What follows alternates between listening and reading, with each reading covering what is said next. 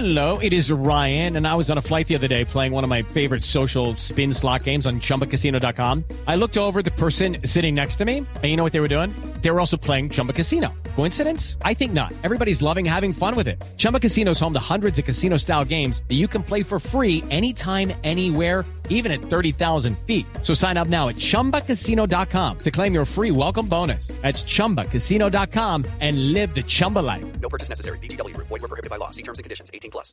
Bueno, vamos con, con una invitada de este programa que queremos mucho, a quien queremos mucho, Tito. ¿Quién es? Natalia Orozco. ¡Qué maravilla! Ah, eso sí, más bueno nuestra conversar. historia, en nuestra, más que historiadora, nuestra analista, internacional. Sí, sí, sí, sí, sí. Pues, eh, Natalia, a propósito de- del Papa, eh, Tito. Buenos días. Hola, Natalia. Qué rico estar aquí. Bueno, muy bien. Pues, eh, Natalia, curiosidades del Papa Benedicto XVI a propósito de su renuncia, con todas las suspicacias que ha generado y con todo lo que hemos hablado, que ya abordamos el tema económico, pues muy por encima, por supuesto, pero, pero unos punticos así, como de que viven, como de que, ¿no? Por ahí dicen que de tanto besarle el anillo le sacaron la piedra al papa. Ah, no, eso me acuerda, de- de- alguna vez les comenté aquí de la monja que nos decía en el, en el colegio, niñas, cuiden su reputación para que no queden más besadas que anillo de obispo. Pero es que saben que lo de la besada del anillo, y les cuento antes de contarles, de describir las curiosidades sobre Benedicto XVI, es una realidad en el 2002, y este es un paréntesis, yo tuve la oportunidad de visitar al Papa Ujú. con un grupo de periodistas, y es todo un protocolo antes de uno entrar pues al salón donde uno puede verlo, y entramos tres periodistas colombianos en ese entonces con el presidente Álvaro Uribe, pero lo más chistoso de todo es que 24 horas le entregan a uno un libro mm, de 80, de 100 páginas que uno tiene que leerse con todo el protocolo de cómo se le debe acercar uno al Papa. Es muy raro. No, Natalia, Sí. se lo leyó completo. Él no, confieso que no, estábamos cubriendo una visita presidencial. No. Yo estaba segura que no nos iban a llamar porque no siempre el Papa, en ese entonces era Juan Pablo II, llama o llamaba a los periodistas después de la visita con los mandatarios. Es- era una cosa eventual que el Papa decía que se acerquen los periodistas. Mm. Obviamente yo decía, llamarán a los periodistas de los grandes países y yo entré tranquila, no me había leído eh, nada de lo que de lo que nos habían pasado, no habíamos tenido tiempo, estaba transmitiendo por las noches y el Papa efectivamente termina su encuentro con el pues con el presidente, con el expresidente Álvaro Uribe y nos llama a los periodistas y como yo era la única mujer me tocó pasar primero y no tenía idea cómo se hacía. Ahí se improvisó y se hizo, pero lo besa- la besada del anillo es una realidad. El Papa, ¿Cuántos anillos besó Natalia? Eh, uno. Ah, Es solamente una- del Papa. Y no le sacó la piedra, papa. no. Eh, co- Tiene la piedra, pero y la verdad es que es un anillo muy feo. Lo único que me acuerdo del susto es que es un anillo muy feo. Como de graduación. Uy, qué, uy, sí, eso es fatal.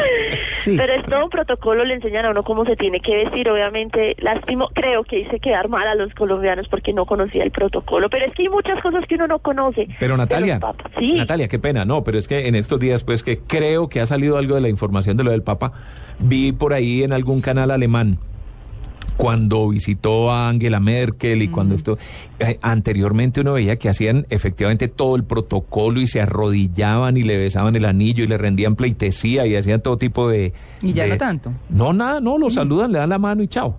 ¿Cierto? Me parece que en eso también Ah, ha yo evolucionado un poco. época. ¿Cómo? Sí, sí. Me hubiera tocado esa época, lo hubiera disfrutado más porque el susto fue mucho. Claro, yo me imagino que esas normas se van flexibilizando Sí.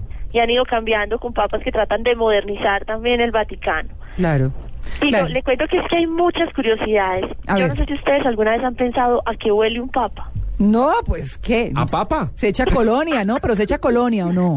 Pues le cuento que Benedicto XVI Sí. encargó a la fabricante de perfumes Silvana Casoli, es la misma que utiliza Madonna, Sting el- o el rey Juan Carlos, No, pinchadísimo. la Pues- preparación de una fragancia exclusiva. Mm. La lista completa de ingredientes es un secreto, aunque se sabe que contiene eh, notas de limera y de verbena el aroma, tal y como era el deseo del pontífice, del pontífice transmite amor a la naturaleza, paz y tranquilidad. Mm. O sea, no huele a lo que dicen por ahí muchos vuelta canela de monja. No. ¿Qué es eso, Amalia? Ay, ¿qué tal? ¿Qué No tal? había escuchado ¿Qué tal es? ¿No? Por Dios. A ver, vea, yo ya le hice el día a Tito. Le hice el día a Tito. Sí, Eso ¿no? es un dicho muy paisa. Sí, Es un dicho muy paisa. monja. Huele a Ay, vuelta canela monja. Yo me imaginaba que la vuelta canela papa era peor. Amalia, se van a poner con, bravos con usted las monjas. o le van a agradecer, vaya uno a saber, ¿no? Oiga, y María Clara lo empeoró. Ay, no, Natalia debe estar aterrada que este, esto de fin de semana es muy horrible. No, Pero es una no. maravilla, es delicioso estar aquí. Ya les voy a contar también cuál es el libro prohibido para el Papa. Tito goza. Ay, no. Los zapatos rojos del Papa.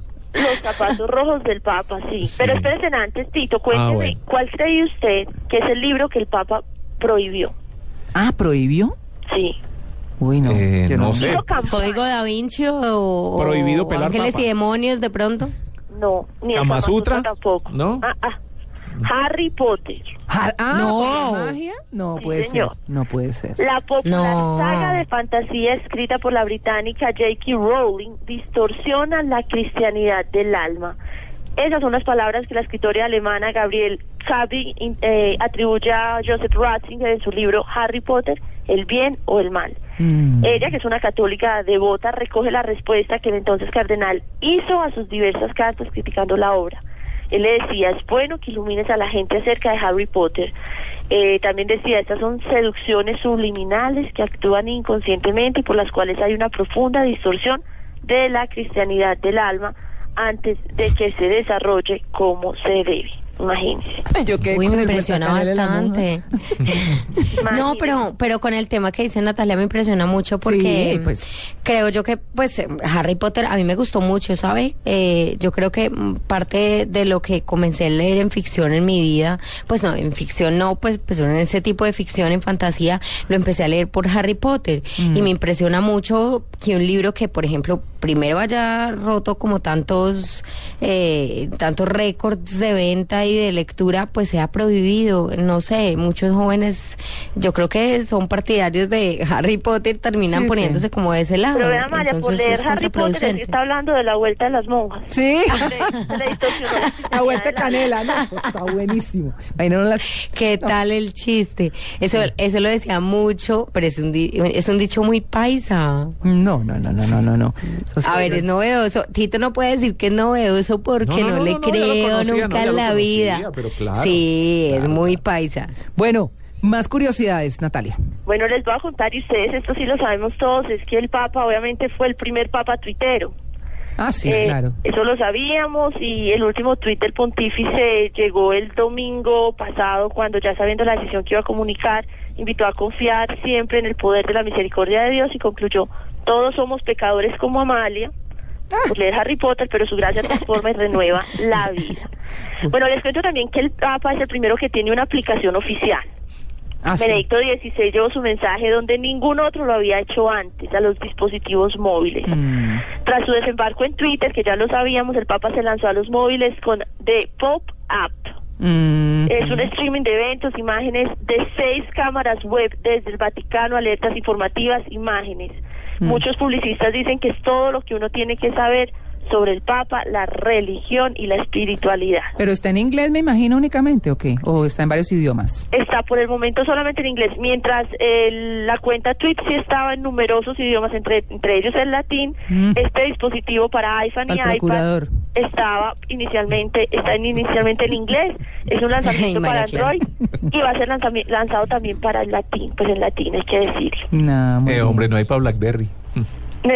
Bueno, y, se, y, será- y el Papa que eh, usará eh, ropa de marca, eh, la ropa interior de marca o no? ¿Ni idea? Papel Ese- Calvin Klein. ese se los voy a tener que ver. Se los voy a tener que ver. Hasta ya no averiguó. No, hasta allá no. Sé que tiene un iPod Nano Hmm. de 2 gigabytes. Se lo Ah. regaló el equipo de radio del Vaticano con motivo del 75 aniversario de la emisora. Oiga, usted me acordó de un cura que había en la... Yo, yo eh, estudié en la Universidad de La Sabana eh, y había un padre que daba teología que era espectacular. eh, que se salía de todo ese formalismo y todo, y pues bueno, obviamente muy creyente, muy, muy bien puesto, que era el padre Jorge Mario. Y siempre anduvo, en esa época era el, el Walkman, ¿no? Ajá. con, con sus audífonos y su Walkman prendido y caminaba por, bueno, en ese momento la Universidad de la Sabana no se ha pasado para Chía. Y era un cura chéverísimo, pues siempre anduvo de hábito y toda la cosa, pero, pero era como así. Entonces me imagino al Papa que en las mismas, no, no, nunca se dejó pillar. De pronto con esos audífonos que se ponen ahora los sardinos supermodernos, fosforescentes. Sí, sí, sí. hubiéramos podido tratar de conseguir una foto. Mm. Bueno, les cuento también así ya muy rápidamente, es que el Papa no es de grandes comilonas, pues sabemos que tiene una avanzada edad, Benedicto XVI es un hombre sobrio, con gustos sencillos, me imagino que a excepción de, de lo del perfume y una alimentación frugal. Mm. Habitualmente come sopa de verduras y platos ligeros, tanto italianos como alemanes. Papa chorreada, papitas no, fritas. chunchullo no. No, no, no. No, puré de papa, llama lo que uno desayuna aquí en Bogotá, changua, no come changua. caldo de papita. Caldo de costilla. No, de papa. Pues es- caldo de papa, papa frita, puré de papa, todo lo que tenga que ver con papa. Mm. No, vean, no desayuna con changua, desayuna solamente con un capuchino. Mm. eh, Que un capuchino amigo de él. fruta. Ay, no, esto se está volviendo Con los jesuitas no. vuelta de A ver, eso está muy grave. A ver, nos están oyendo. No, a ver. Por Dios, ¿qué es esta vergüenza? No, no, Tito. La bebida favorita es la limonada, aunque no decía no a una buena cerveza blanca durante la Eso le iba a decir yo. Mm. Y que eso es porque no ha probado el aguardiente. Yo uno con el vino de iglesia, Mm. todos los días, imagínese, No, yo no me imagino a un papa copetón, pues. ¿Ah? sí. de que los hay, los hay. Ah, Sí, no, no pues claro. dude. No, yo Bueno, una vez vi a matrimonio y la novia borracha. Yo decía, yo no puedo creer esto. ¿Qué? La, la novia borracha. Sí. Ay, no, qué eso es- así, así debe ser de grotesco era el papa borracho. O copetón. Pero eso no se va a ver. No, pero hay obviamente, curitas que sí se les va la mano. Ah, pero Sí, la mano y todo, su merced lindo. Hasta hijos. Bueno. Pero finalmente les cuento que este papa, después de muchas décadas, ha sido el papa que quiso recuperar el latín como lengua oficial de la iglesia. Ustedes saben que el latín ha sido pues la lengua oficial durante muchos siglos, Pausa, pese a pausa, que su uso pausa, en el Tito. siglo XXI se había visto muy reducido en el ámbito o al ámbito académico Benedicto XVI. Oiga, espere, Siempre espere. tuvo en mente recuperarlo y revitalizarlo y para eso creó en el Vaticano un nuevo departamento que era el encargado de promover el estudio de este idioma y su utilización dentro como fuera de la iglesia y para facilitar la adopción en todos los ámbitos se editó un diccionario modernizado, el diccionario Uy, no, moderno de latín con términos como correo electrónico y finalmente les cuento que bajo este papado se editó el primer libro de un Kama Sutra santo. No. Ah, ¿Pero qué? Y fueron científicos del Vaticano. Pero ¿cómo es un Kama Sutra santo? Eso sí es santo. De bueno tendrá mucho, pero de santo no creo. ¿Ah? Pues vea, les cuento que los científicos del Vaticano que tiene su Como departamento científico estuvieron estudiando la fisiología del hombre y de la mujer Mm. para detectar cuál era la posición que lograba mayor satisfacción. El misionero. Es esta la posición que el Vaticano promovía como la posición santa para la reproducción. ¿y cuál Ay, fue? no, no. ¿Cuál fue? ¿Cuál es la fue? posición? No, María, no santa. aquí la que se le dañó el alma cristiana leyendo Harry Potter es a usted. Ay, no, a ver, Natalia. No, no, pero Natalia, estamos hablando. No, de verdad me impresiona No, mucho porque no hacerlo con sabía la esto del. del- con el esposo. Sí, Ay, no, no, pero es que- y además que me impresiona mucho el tema del Kama Sutra, pues cristiano, un Kama Sutra aprobado por la Iglesia Católica, pues uno sí se pregunta cuál es la posición que ellos aprueban. No. pues- Aquí lo único que pude encontrar, porque no he tenido la oportunidad de ir en detalles con ningún ah, papa por Mm. el momento, es que es permitido tanto el hombre, en, digamos, encima de la mujer y la mujer encima del hombre, eh, pues digamos en una posición bastante tradicional. Mm. Sin embargo, eh, Misionero. sí. Pero el es que- misionero es el del hombre encima de la mujer. Por eso. ¿Y el otro cómo se llama? a ver, Tito, el, sí- experto. el- Yo recuerdo... Cuidado, dice lo que dijeron por ahí algunos no, políticos. no, la, señal, poquito, la porque- señal que me está haciendo María Clara. No. Pero para el momento de la reproducción sí recomiendan que Mm. si bien está permitido que la mujer tenga momentos en que esté encima del hombre, una posición dominante, para el momento de la reproducción es recomendable que sea el hombre el que esté encima de la mujer. Ay, no, pero dificilísimo no saber eso. Qué cosa tan complicada. No, eso, mejor dicho. Mejor dicho. Bueno, Natalia, Dominus Bobiscum eh, eso iba a decir yo, que No, Tito va a ser el principal maestro aquí del Padre spiritu Nuestro. tuo. No. Sí, óigame a Tito, a ver, Tito, ¿cómo es? Pater noster, qui est in celis, sanctificetur nomen tuum, adveniat regnum tuum, Fiat voluntas tua. No, no hemos perdido a Tito, tranquilo. Quitolis pecatamundis novadolis pacem. Ah, No, no, bien. no, no. Panem nostrum cotidiano. No crea, yo cantaba en latín en el colegio. ¿Y usted por qué, si usted es tan chiquita, Amalia? Porque en mi colegio había, pues es que yo estudié en un colegio muy católico eh, y había canciones en latín. Kyrie Una de ellas, claro, Kirie. Claro que se cantaba como a lo paisa, Kirie. Kirie, Kirie. No la cantaba como a lo claro, ya más reggaetón. Uy, no, no, no, no, a mí sí no me tocó eso. No, sí, no, a mí yo me lo, tocó, a mí me lo que tocó la siempre- misa, a mí me tocó la misa en latín. Antes ¿Y con el cura de espaldas y todo? Sí, claro, Ay. antes del Concilio Vaticano II. No, Bueno, uy. y se está volviendo a poner de moda. Tito ya queda otra vez in. no, eso se puso de moda para el procurador, pero Yo eso en realidad no monaguillo. está de moda. Tito Moraguillo. Me uy. tocaba, en el colegio No, me tocaba. no. Ay, yo también fui Claro. monaguilla. Sí, no. Pero era muy bruto, yo no sabía cuándo yo mover la campana. quiero que tuitemos una foto de Amalia y de Tito de Monaguillo. No, Sí, yo histórico. también fui monaguillo y fui y era monaguillo la preferida y todo. No. Tocaba la campana así cada Y era del tanto coro. y demás. No, yo era del Era coro. el Yo del coro de coro. la iglesia sí era, sí.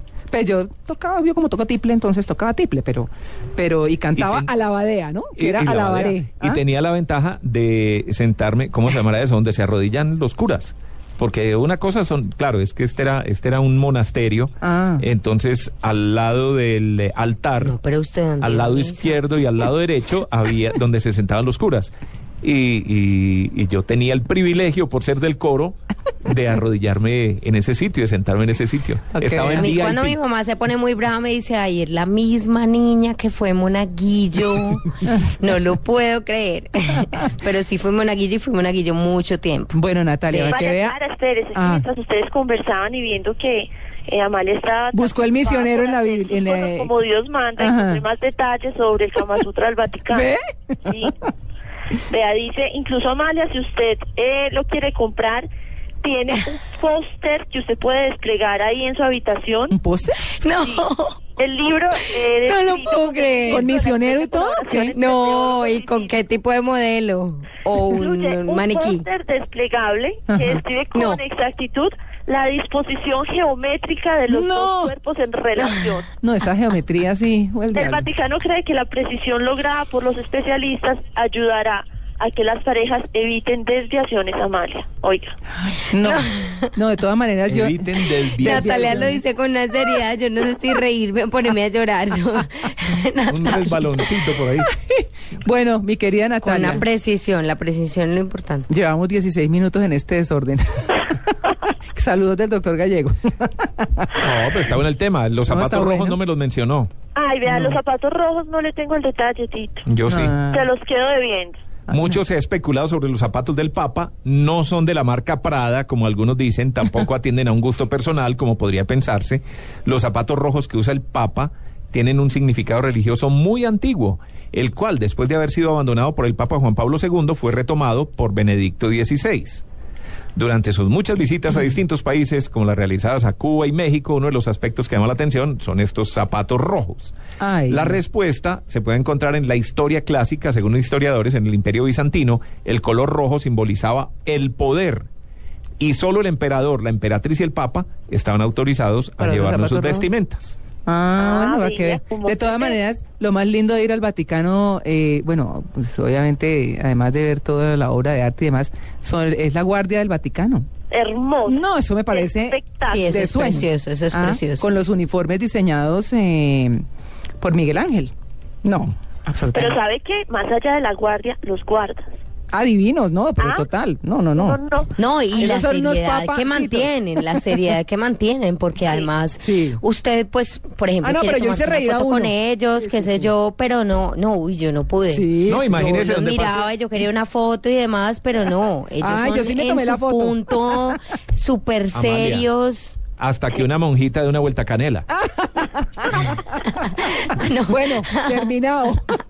Nos quedamos con la vuelta canela de la monja, 7 y 33. Un saludo a todas las religiosas de este país que son ahora. Yo crecí, eh, yo me eduqué con las capuchinas y con las franciscanas. Y con las franciscanas me gradué. Así que, pues bueno, Claro que estudié primaria en el colegio de la señorita Herminia Serrano en Bucaramanga. Así que, pues bueno, esa era otra cosa, ¿no?